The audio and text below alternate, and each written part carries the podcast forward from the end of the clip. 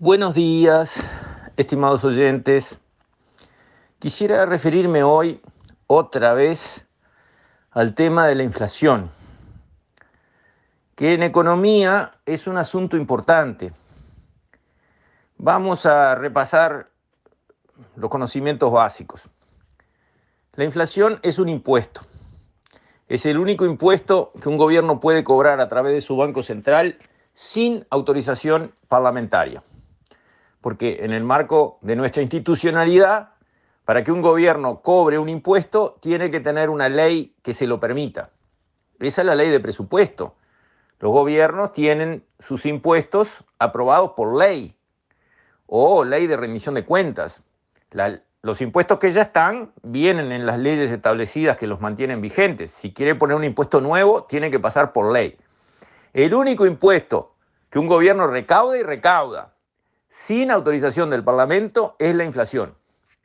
Es un impuesto de la tasa que conocemos, por ejemplo, si tenemos 8,5% de inflación anual, el impuesto es el 8,5% sobre el circulante de pesos que hay, sobre los pesos que los uruguayos tienen en su poder. En realidad, parte de eso lo capturan los bancos, pero de toda manera mirado del uruguayo, no importa si ese impuesto se lo captura un banco privado o se lo captura el Banco Central, lo paga. Y es un impuesto duro, injusto, porque proporcionalmente daña mucho más al pobre que al rico. ¿Por qué? Porque se aplica sobre todos los pesos que uno tenga. La persona que tiene solo un sueldo o una jubilación y vive de prestado en la casa de alguien o, alquila una piecita o algo así, ¿qué, ¿qué son sus activos? Y sus activos son los pesos que tiene al principio de mes. Bueno, sobre todos sus activos, que son todos los pesos que tiene al principio del mes, el gobierno le cobra o le hace pagar, porque algo de eso se lo agarran los bancos, 8,5% porque es así. Es lo que pierde de capacidad de comprar leche, carne o lo que sea que esté en el mercado, el peso que tiene en la mano. En cambio, el súper rico, ¿cuántos pesos tiene? No tiene nada de peso. Uno a veces le agarra la billetera y, y tiene mil pesos, nada. Tiene campos, fábricas, acciones, bonos, reservas en dólares, apartamentos. Sobre nada de eso le pega la inflación. Le pega la inflación sobre los pesitos que tiene, que son poquísimos. ¿Por qué no cobra un sueldo o una jubilación en pesos? Vive en el mundo de los dólares. O sea que al súper rico la inflación lo tiene sin cuidado. Al revés, muchas veces le deja hacer buenos negocios. Un impuesto injusto, un impuesto pesado, un impuesto sin aprobación parlamentaria. ¿Cómo nace y funciona la inflación? La inflación es un fenómeno monetario. No, crean en historias truculentas. Es un fenómeno monetario. Monetario quiere decir depende de la política monetaria. La política monetaria es la que se relaciona con la cantidad de moneda nacional, la emisión de la moneda nacional, cuántos pesos está emitiendo el Banco Central. Para hacer una caricatura súper simple, pero para que la gente entienda de lo que estamos hablando, imaginen una economía básica, embrionaria, que tiene un bien que se produce y un peso en circulación. Es una protoeconomía, están haciendo, es nada. El nivel de precio va a ser uno, porque hay un peso para un bien. Por suerte esa economía crece y al año siguiente está con dos bienes producidos. El Banco Central emite un segundo peso. Ahora hay dos bienes, dos pesos, nivel de precios, uno. Hay dos pesos, para dos bienes. Ahora, si el Banco Central cae en manos de un gobierno que quiere salir a gastar de más y le dice, emití cuatro, a la pucha. Entonces va a haber dos bienes, pero aquel peso inicial le suman tres y llega a cuatro pesos. Entonces el nivel de precio ¿cuál es? Dos. Hay cuatro pesos para dos bienes. Eso es la inflación. Ahí arrancó la inflación.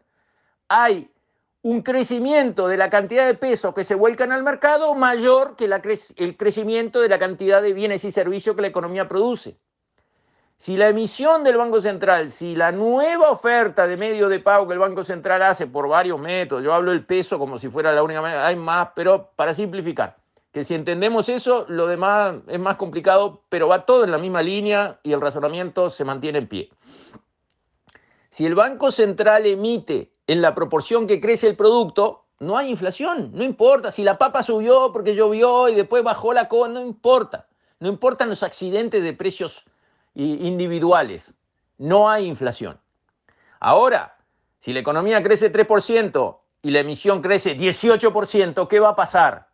Va a venir una inflación y una inflación grande, ¿correcto? Lo que le pasó a Estados Unidos. Estados Unidos está con un nivel de inflación que hacía décadas no se conocía. ¿Y por qué?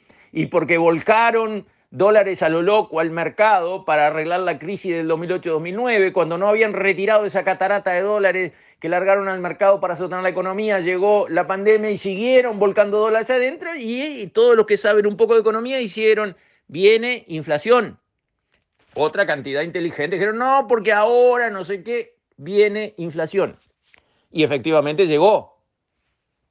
Acá llevamos nueve meses que la inflación está por arriba de la banda que el mismo Banco Central prometió, cuando nadie lo obligaba a prometer nada, prometió que iba a tener la inflación controlada en esa banda. Nueve meses y con una inflación creciente.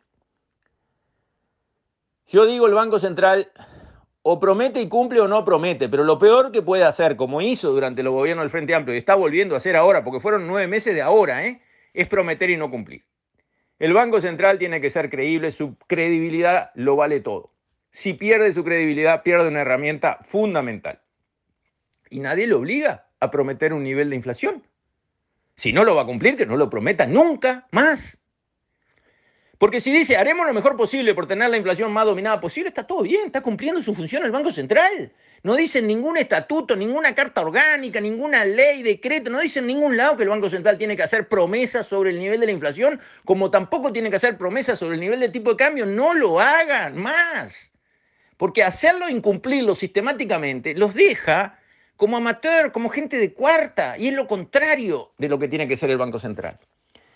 Pero esto sigue, esta historia de la inflación sigue, porque el Banco Central ve que se le escapa la inflación que está haciendo un papelón, y entonces trata de corregirla usando la tasa de interés.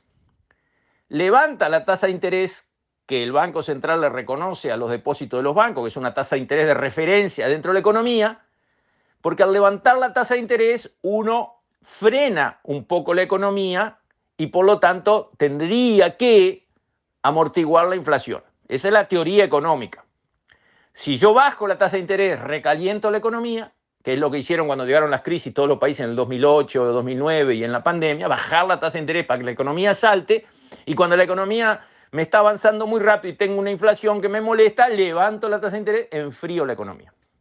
No es momento de levantar la tasa de interés ahora, con una economía que está trastabillando, tratando de rebotar de la pandemia, pero no hay nada asegurado, no hay nada sólido, no hay nada. No es momento de enfriar la economía. No, todavía no. Primer punto.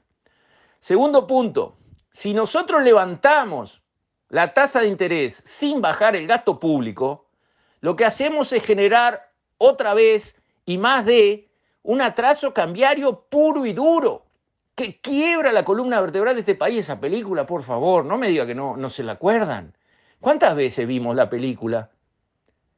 Ya vamos a tener una tendencia por entrada más grande de dólares que vienen por mejores precios de las exportaciones y algunas inversiones que van a venir por el ciclo positivo de las commodities, vamos a tener una oferta acrecentada de dólares que va a tener una tendencia a aflojar los precios. Tendríamos que contrarrestar eso permitiendo a la SAFAP comprar instrumentos financieros en el exterior en dólares, bajando los aranceles todo lo que podamos para que se importe más. En fin, tendríamos que tener herramientas para contrarrestar esa baja natural y esperada del dólar, tendencia que viene de la mano de la mayor oferta por el éxito del sector exportador y de las inversiones nuevas, que es bueno para la economía, pero no tenemos que agregarle a eso hundir el tipo de cambio porque seguimos con un gasto público demasiado alto y además levantamos la tasa de interés. Esa película ya la vimos. Aguanta mientras los precios afuera son muy buenos. En cuanto los precios afuera empiezan a aflojar, quedamos con un país caro en dólares colgado de un pincel en el borde del precipicio. ¿Cuántas veces vamos a repetir este error? ¿Cuántas veces más? Uruguay es un país chico, depende de su sector exportador, que es el motor que lo puede realmente arrastrar a un crecimiento fuerte a largo plazo. De paso, le conviene tener un costo razonable interno en dólares para que el turismo pueda crecer, porque hay muchos lugares lindos donde ir en el mundo que compiten muy bien con las bellezas uruguayas y que salen muchísimo más baratos.